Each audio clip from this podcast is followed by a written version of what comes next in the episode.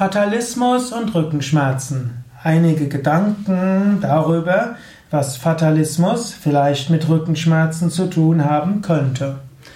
Ein Vortrag im Rahmen der Vortragsreihe Geistige Eigenschaften und Rückenschmerzen. Fatalismus ist eine gewisse Schicksalsgläubigkeit.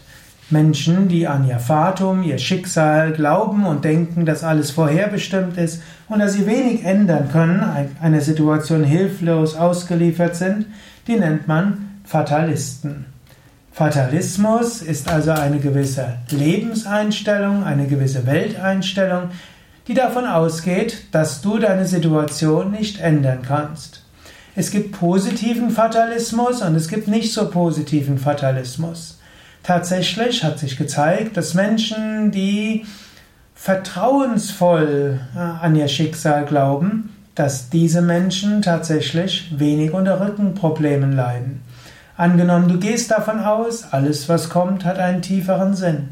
Du weißt nicht welchen, du musst es auch nicht wissen. Gott meint es gut mit dir und du nimmst alles an, was auch immer kommt.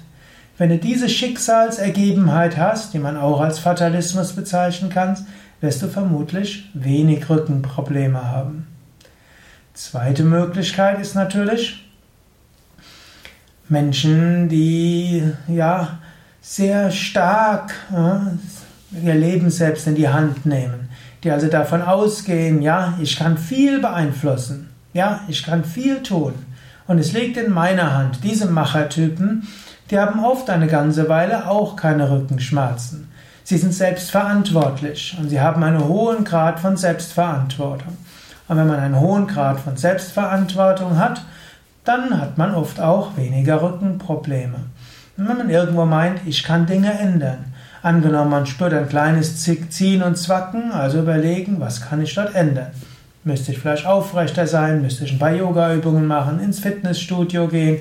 Tiefenentspannung machen? Ich kann einiges ändern welche, welche Affirmationen können helfen und so weiter. Also diese Selbstwirksamkeit kann sehr hilfreich sein. Jetzt hast du also beides. Einen positiven Fatalismus kann gut gegen Rückenprobleme sein, Schicksalsergebenheit, Gottvertrauen könnte man es auch nennen, aber auch Selbstwirksamkeit, das Gegenteil von Fatalismus, kann hilfreich sein. Dann gibt es etwas dazwischen. Nämlich dazwischen wäre, du hast das Gefühl, du bist einer Situation hilflos ausgeliefert, du kannst nichts machen und es noch dazu schlecht.